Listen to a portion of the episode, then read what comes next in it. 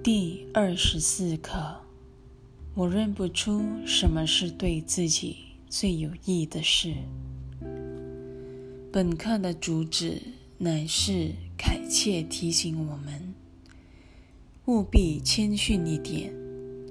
我们总是如此肯定自己几乎无所不知，尤其是知道什么对自己最好。更别提什么对他人有益了。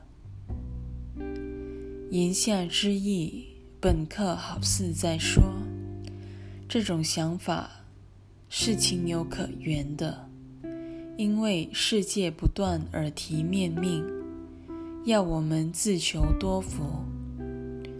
我们从小就学到世界并不可靠，不论在生理或心理上，它不会。及时满足我们的需求，连自己的父母也一样。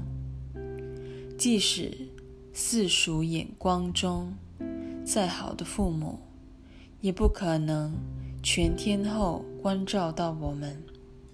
因此，我们内心有一部分不断自我提醒：好好照顾自己，不可全然信赖任何人。本课的主旨就是要修正“我知道什么对自己最有益”的信念。一，不论你活在何种处境，你都无法确知哪一种结局才会带给你幸福。你既无名师指点哪种做法才是恰当的。自然无法去评估它的结果。你对外境的所知所见左右了你的所作所为，而那知见本身错误百出，因此你无法做出对自己最有益的事。这是意料中的。然而，那真实利益的确是你的唯一目标。无论你身在何处，只要你认知正确，否则你无从得知什么才是对你最有益的事。读了这一段话，没有一个小我不会感觉到严重的侮辱。耶稣之所以说我们没有名师指点，只因我们早已选择以己为师了。这让我想起我常引用的：“现在就辞去你自以为师的角色吧，因你被自己误导已深。”耶稣。找尽机会劝我们选他作为我们的向导。只要反思一下，其中道理不说自明。一个人如果想知道自己的最高福祉，就必须先了解自己的需求、问题以及欲望才行。唯有弄清楚自己的现况，我们才可能知道。如何去满足这些需求，解决自己的问题，完成自己的愿望？问题是，我们若还记得正文的教诲及先前的讨论，我们心知肚明世界与身体存在的目的，便是存心把人心内真正的问题分裂、隐藏的。人不知鬼不觉，为此，我们感受到的需求以及经历到的问题，只是一套障眼法而已，企图将我们的注意力紧紧盯在身体，不论转移到生理或心理上，只要远离心灵就好。因为那才是一切问题及答案所在之处。不仅如此，如果我们把耶稣或圣灵拉进来，请他们帮忙解决我们心中认定的问题，这其实是一种傲慢，势必让我们的处境更是雪上加霜，因为我们等于在期待他们认同自己的疯狂需求，确保目前的分裂处境永不得解决。这个重点留待后文再继续深入。二，唯有当你明白你认不出什么是对自己最有益的事实，你才可能受教，看清他们的真相。你一旦深信自己已经知道，已经知之甚详。你就无法学习了。今天的练习会进一步的开启你的心灵，为你启蒙。耶稣要求的谦逊，就是承认我们对于什么是对自己最有益的事，根本毫无所惜。我们心内的那一位才知道，因此应该向他求助。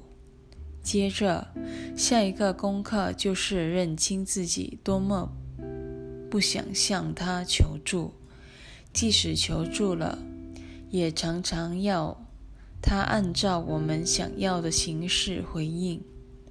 换句话说，我们始终不甘放弃。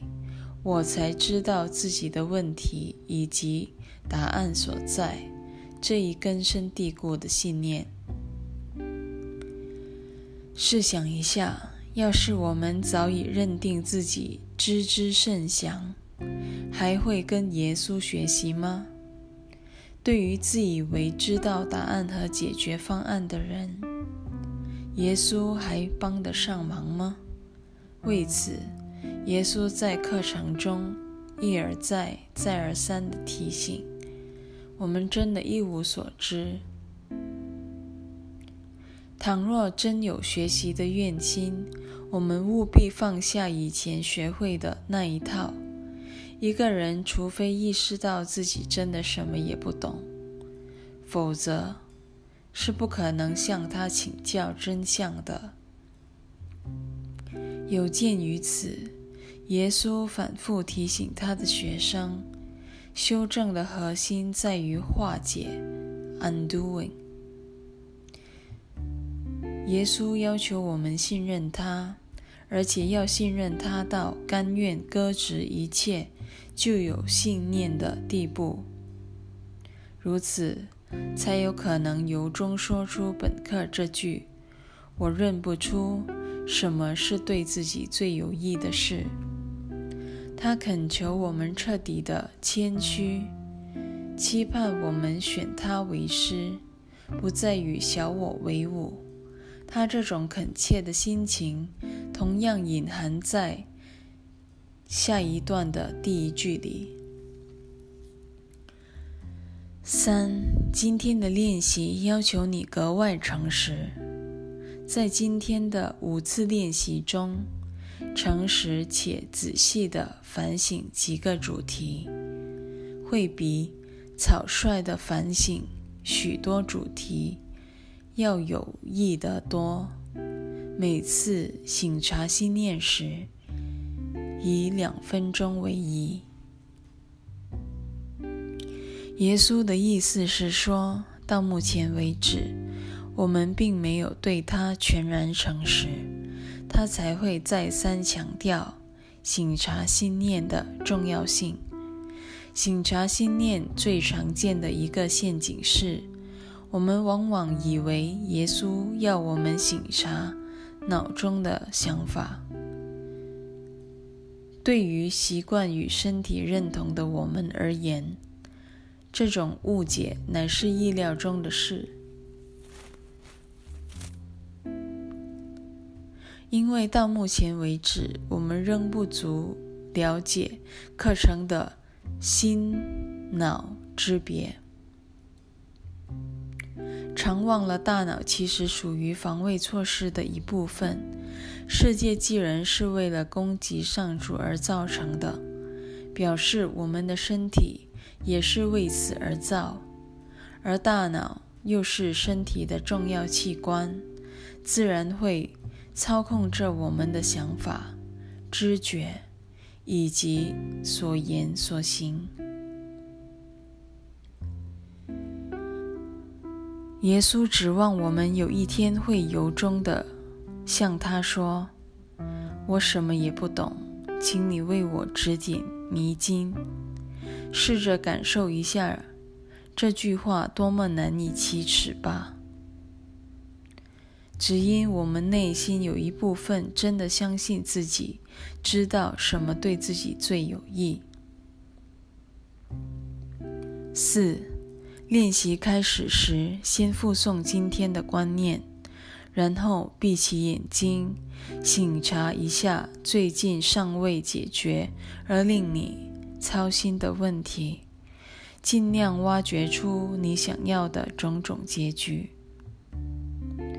你很快就会发现，你渴望的结局有好几个目标，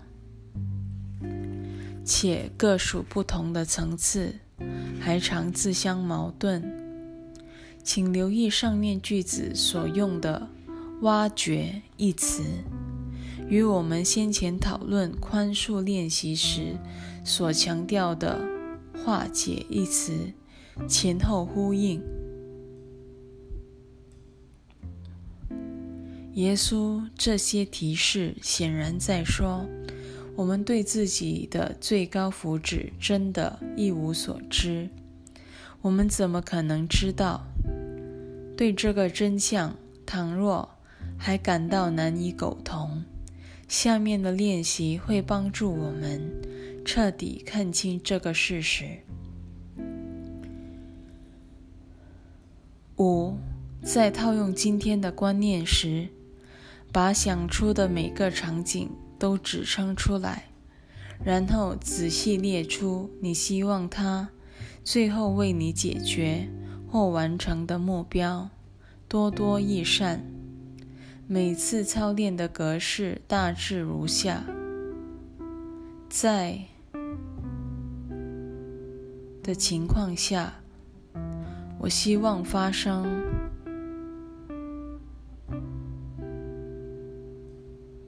以及发生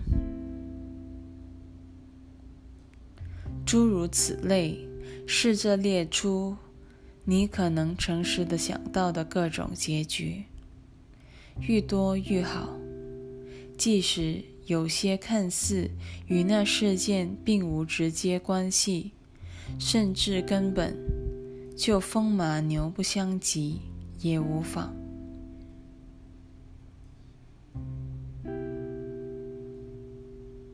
这一段其实在为下一段暖身，下面才是本课的主旨所在。六，只要你按部就班的练习，很快就会看清你对那事件的指望，大都与事件本身无关。你也看清了你的种种目标，还自相矛盾。心中所期待的结局也不一致。无论这事件的结局如何，你必会因这某些目标落空而感到失望的。这是本课的主旨。如果我们足够诚实，不难看清自己大多数的欲望及目标之间往往相互矛盾。这也难怪。试想，如果我们对自己的福祉尚且不清楚，所设立的种种目标怎么可能不相互矛盾？对我的小我而言，最高的福祉莫过于保全自我的存在。如果这充满罪疚及恐惧的自我本身活在冲突矛盾中，我们的目标倘若不充满同样的罪疚与恐惧、矛盾与冲突，我们有可能心满意足吗？本课的结尾再次提出这个关键理念：缺了这一认知，我们是不可能真正学会奇迹课程的。七，当你心中浮现任何一个尚未解决的事件时，尽可能的找出所有你期待达到的目标，然后告诉自己。在这个事件中，我认不出什么是对自己最有益的事，然后继续下一个事件。耶稣要我们把本课的主旨套用在现实生活所有场景，为了防止我们故意忽略或忘记这个重点，到了下一刻，他仍然继续引申下去。